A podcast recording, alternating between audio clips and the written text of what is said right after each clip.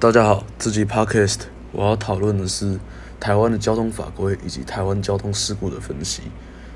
交通一直以来是一个围绕在每个人身边必要且不可或缺的系统。无论你今天驾是驾驶还是行人，甚至大众运输工具的乘客，无论你要去什么地方，都一定会使用到交通。但俗话说，树多必有枯枝，在国家缜密制定的交通规则及法规之下，还是会有不遵守或无法遵守交通规则的人。那这种情况下，我们要怎么避免交通事故的发生呢？我将在这篇专题中呈现我所做的调查。首先，我们要来讨论到一个长久以来的真理。我相信每一个驾驶人。在拿到驾照那一天，父母都一定会告诉你，十次车祸九次快，放慢驾驶速度才是避免危险的最佳方式。但这边我们来看看我找到的引用资料：一百零六年的交通事故原因统计，唯一规定减速及超速失控，我们都当做快好了。那它的比重只有二点五八帕加三点三五帕等五点九三帕。那我们用人民图百分比的方式来计算呢？我们得出十次车祸零点六四块的结论。那最严重的是什么呢？反而是未依规定让车及违反号标志。那这两个问题为什么严重呢？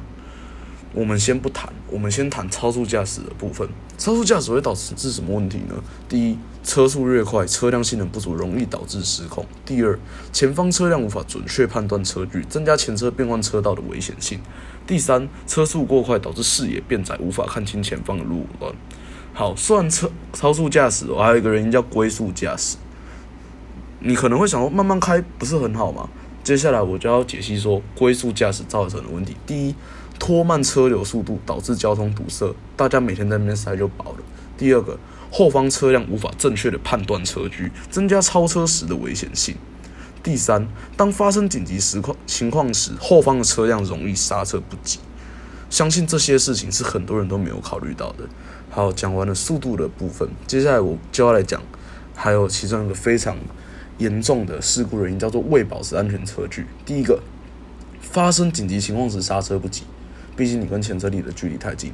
第二个，变换车道增加擦撞的风险，这都不用多讲。第三个，导致对方驾驶人紧张，这很重要。假如说你今天切入车道的时候，对方是一个新手驾驶，你靠他靠得很近，他不会紧张，我才随便你，所以才会有那种。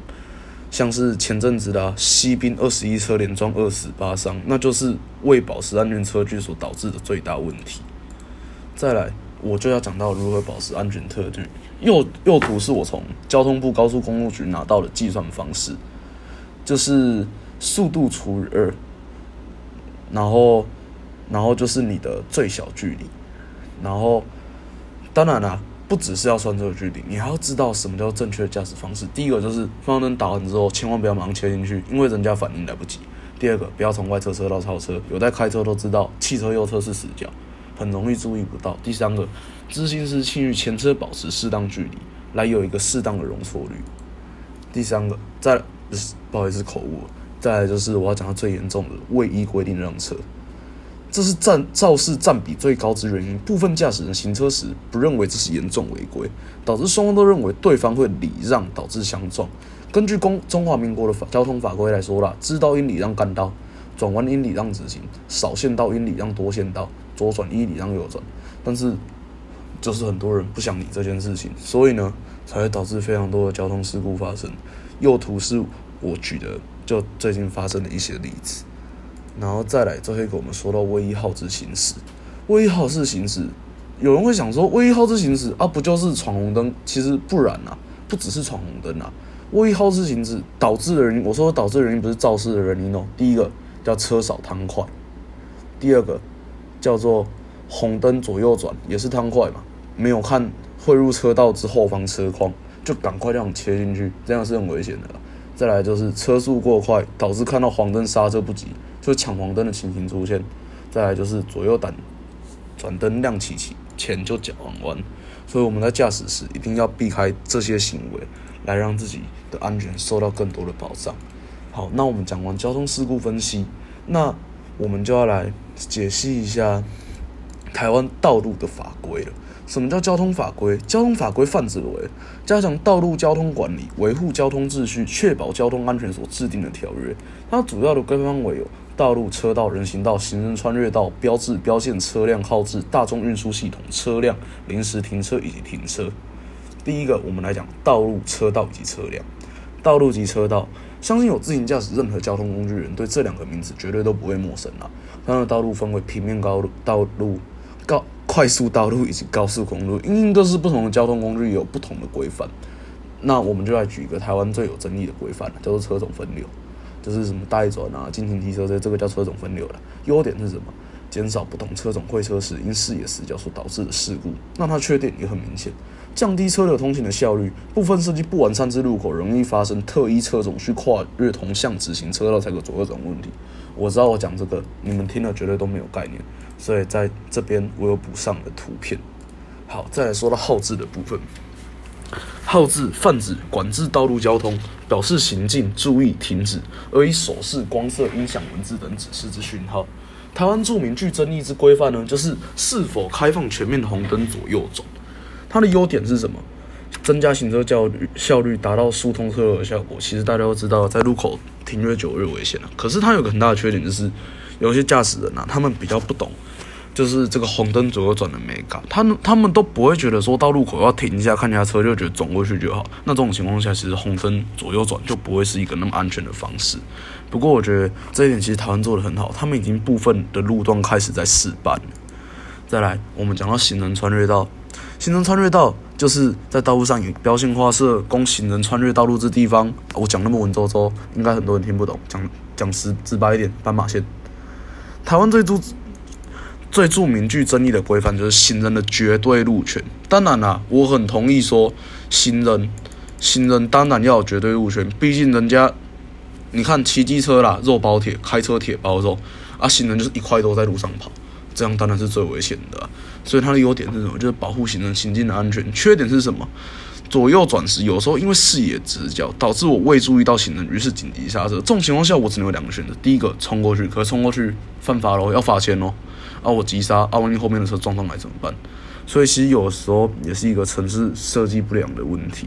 我曾经自己有遇过一个情况，就是有一次我从台南要回高雄，那个时候就是我经过一个路口，我右转的时候突然看到两个警察，就是那边是有死角的，我看不到右边的路况。我右转过去的时候，我才看到突然有两个警察站在路中间，我直接急刹。刹到 ABS 作动，如果没有 ABS 那种情况，我的轮胎会直接打滑，甚至导致摔车。所以你觉得这样真的有比较安全吗？我觉得这是一个非常值得探讨的问题啦。所以我觉得，但是这个问题呢，国家也做错的方法就是增加它的罚款，然后再来增加它的宣导。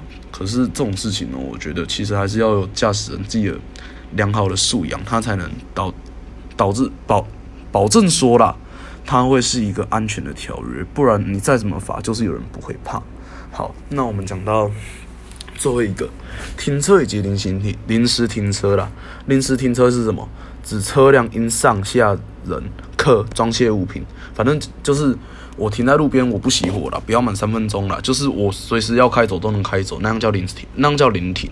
啊，停车什么？就是我停在道路两侧或者停车场，就是我不马上开啊。其实很明显了，台湾最具争议就是违停太多。其实有的时候我们会觉得说违停的很自私，没有错。但是我们追根究底，还是要查说为什么大家都要违停。假如说哪里都有停车位，哪里都可以临停，那谁还要停红线，对不对？哦，对了，这边我要补充一下，白线叫停车线啦，黄线叫临停线，红线为禁止临停线。简单来说啦，很多人会停红线是为什么啊？找不到白线，找不到黄线啊。那所以你如果侦测这些。白线、黄线啊，它可以，它可以造成什么优样的优点？就是红线、黄线使车辆不会因为占用车道导致车辆堵塞。就是你如果让大家有更多位置停车，没有人会想要去占车道啊，因为这样嘛定楼了，大家也会觉得很堵然。啊，缺点是什么？就是应该说，我觉得台湾现在也不是说缺点啊，是说台湾现在做的不好，是说白线停车格以及停车场真的设置的数目太少了，尤其有的时候开车去市区。开车到市区的路程半小时，啊，找车位在半小时，完全不夸张，所以我觉得这是一个蛮严重的问题。那至于为什么我会想要讲这个交通法规呢？其实也跟刚才交通事故分析原因差不多。就是要保障每个使用者的安全。我会想要用我的理论来让更多人知道正确的安驾观念，而且在这篇跟上面比较不一样的是，我会针对现行的中华民国交通法规，汇集各方面的资料来表达我的看法，分析出合理与不合理的点。交通系统要安全，但也绝对不能没效率。